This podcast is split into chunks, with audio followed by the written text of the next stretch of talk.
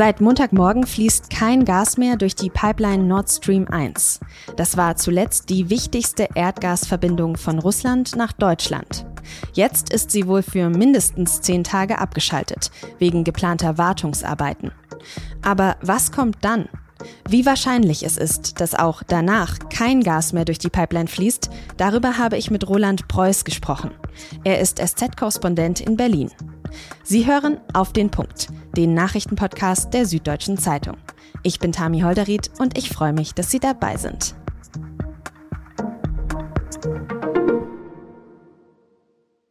Am Montagmorgen war es also soweit. Um 6 Uhr, das berichten die Nachrichtenagenturen, wurde der Gashahn zugedreht. Es fließt also bald kein Gas mehr durch die Ostsee-Pipeline Nord Stream 1. Wegen Wartungsarbeiten, die jedes Jahr planmäßig anstehen. Eigentlich also alles Routine. Die Betreibergesellschaft der Pipeline, die sagt auch, am 21. Juli soll Nord Stream 1 dann frühmorgens wieder geöffnet werden. Aber dass das wirklich so kommt, daran zweifeln viele. Die Bundesregierung und die Bundesnetzagentur befürchten, dass Russland den Gashahn einfach nicht wieder aufdreht, auch nachdem die Arbeiten fertig sind. Bundeswirtschaftsminister Robert Habeck rechnet mit dem Schlimmsten. Das hat er beim SZ-Nachhaltigkeitsgipfel Ende Juni ganz klar gesagt. Allerdings droht ab 11.07. eine Blockade von Nord Stream 1 insgesamt. Da stehen reguläre Wartungsarbeiten an. Aber nach dem Muster, das wir gesehen haben, ist es jetzt auch nicht so super überraschend oder wäre es so super, super überraschend, wenn irgendein kleines technisches Detail gefunden wird. Und dann sagt man ja, das können wir halt nicht wieder anmachen. Russland hatte die Gaslieferungen nach Deutschland ja sowieso schon seit Mitte Juni reduziert. Zuletzt kamen nur noch 40 Prozent von dem an, was eigentlich vereinbart ist. Offiziell wegen technischer Probleme. Tatsächlich aber wohl als Reaktion auf die Sanktionen wegen des Ukraine-Kriegs. Und jetzt befürchten eben viele, dass Russland die aktuelle Wartung auch wieder als Vorwand benutzen könnte, um einfach dauerhaft kein Gas mehr nach Deutschland zu schicken. Weil die Lage so akut ist, haben Bundestag und Bundesrat letzte Woche neue Gesetze beschlossen. Darunter zum Beispiel eine neue Umlage, mit der könnten die höheren Kosten auf alle Gaskunden gleichmäßig verteilt werden. Und einen Rettungsschirm für Energieunternehmen. Außerdem macht das neue Gesetz auch möglich, Gasverbraucher zu geringerem Verbrauch zu zwingen. Ein solcher Zwang würde allerdings zuerst die Industrie und dann zuletzt die privaten Haushalte treffen. Aber die ersten Unternehmen straucheln schon jetzt. Der größte deutsche Gasimporteur Uniper hat letzte Woche direkt Staatshilfen beantragt. Für Bayerns Ministerpräsidenten Markus Söder reichen die neuen Gesetze nicht aus. Er kritisiert die Bundesregierung im ARD-Sommerinterview.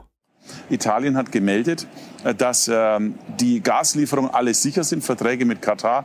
Wo bleibt Ersatzgas in Deutschland? Woher könnte das Ersatzgas also kommen?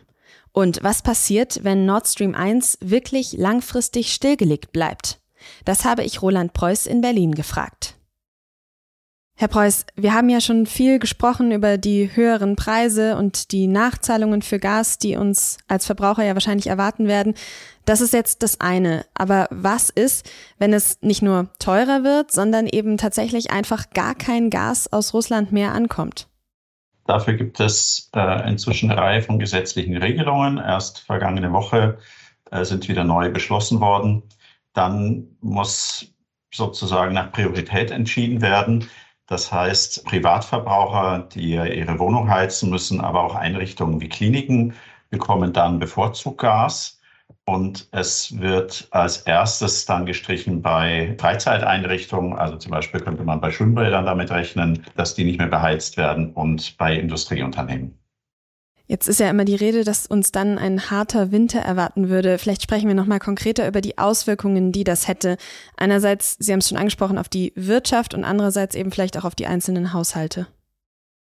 Also was auf jeden Fall absehbar ist, dass bei den einzelnen Haushalten der Preis für Gas stark steigt und dementsprechend Heizen teurer wird. Es gibt auch Überlegungen, ob man die Heiztemperatur oder die Warmwassertemperatur herunterregelt. Das ist gesetzlich allerdings nicht so einfach, wird aber diskutiert. Und ja, also für den im schlechtesten Fall reicht das Gas nicht mal mehr für alle Privathaushalte und eben besonderen Einrichtungen zum Heizen.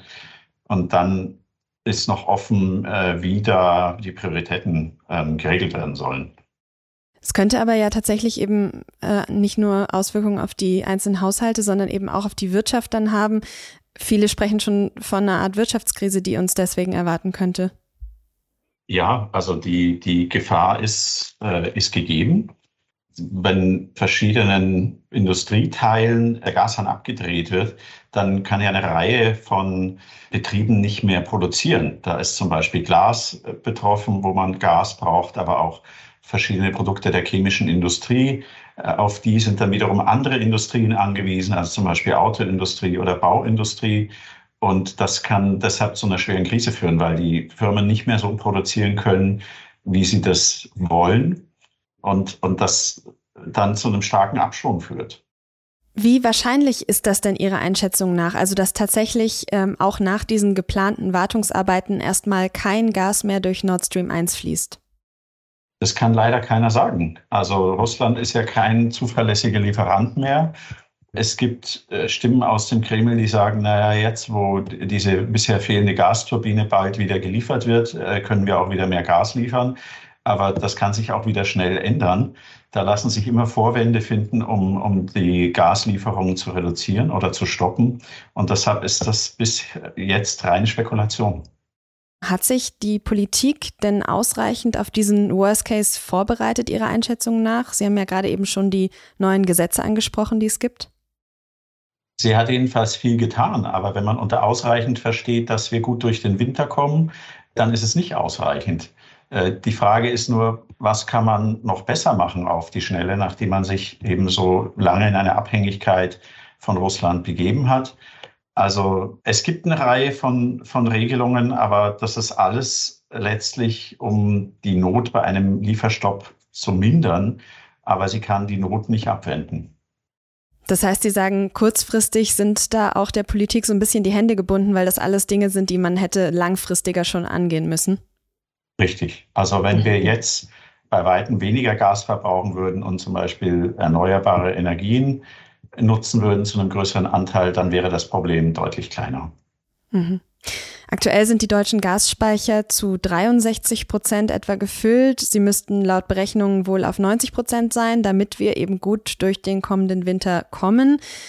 Wie soll das denn jetzt auch überhaupt noch erreicht werden? Ist das irgendwie noch realistisch?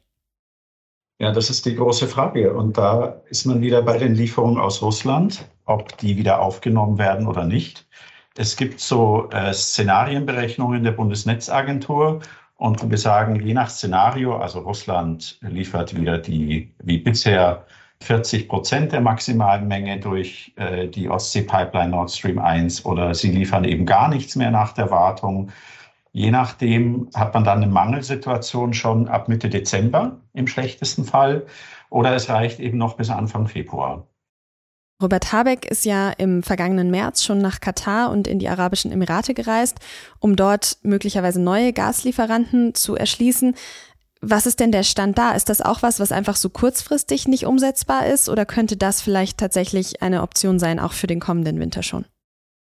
Also man ist offenbar in Verhandlungen. Es gibt Berichte, dass die äh, Katarer fordern, dass sich dann äh, die Europäer auch lange binden, also für 20 Jahre Lieferverträge abschließen. Das Ganze ist noch nicht konkret genug, um zu sagen, diese Menge gibt es ab diesem Zeitpunkt, auch weil die nötigen Terminals noch nicht da sind, um dann diese Flüssiggaslieferungen aus Katar aufzunehmen. Okay, also alternative Lieferungen, da steht weiterhin ein Fragezeichen dahinter, wenn ich Sie richtig verstehe. Welche Alternativen zum Gas generell gäbe es denn aber in Deutschland? Also der Gedanke ist, wieder zusätzliche Kohlekraftwerke anzuwerfen, die bisher quasi in Wartestellung sind und dafür weniger Gas zu verbrennen zur Stromerzeugung und dieses Gas dann eben zu speichern für den Winter. Es gibt aber auch die Debatte, dass man die Atomkraftwerke länger betreibt um damit eben Strom zu erzeugen und die Mangelsituation zu lindern. Da ist die Bundesregierung ja bislang strikt dagegen, im Gegenteil zum bayerischen Ministerpräsidenten Markus Söder, der fordert das tatsächlich, die Atomkraftwerke weiter zu betreiben. Glauben Sie denn, das könnte am Ende dann doch eine Option werden, wenn die Situation jetzt immer enger wird und Gas und Energie eben immer knapper?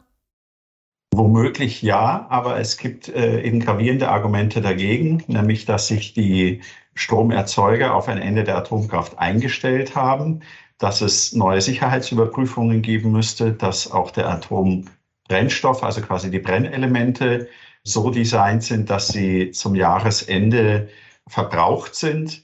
Und all das hat die Bundesregierung bisher dazu bewogen, das nicht als Option äh, ernst zu nehmen. Während, äh, ja, wie Sie gesagt haben, die Union, aber auch die FDP fordern, dass man das prüft und äh, die Atomkraftwerke eventuell länger laufen lässt. Vielen herzlichen Dank, Herr Preuß, für Ihre Einschätzung. Bitte gerne. Der ukrainische Botschafter Andrei Melnik wird Deutschland verlassen.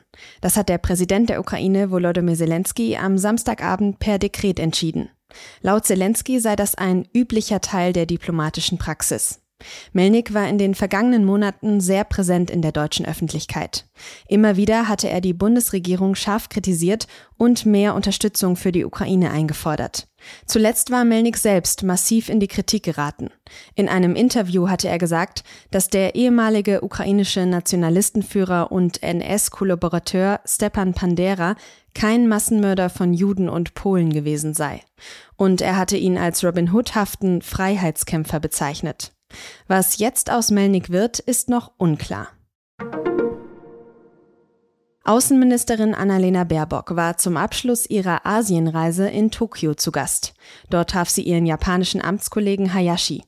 Bei den Gesprächen ging es vor allem um den Umgang mit China. Das robuste Auftreten Chinas sei eine globale Herausforderung, so Baerbock. Japan übernimmt im kommenden Jahr den Vorsitz der G7-Gruppe. Der nächste G7-Gipfel soll 2023 in Hiroshima stattfinden.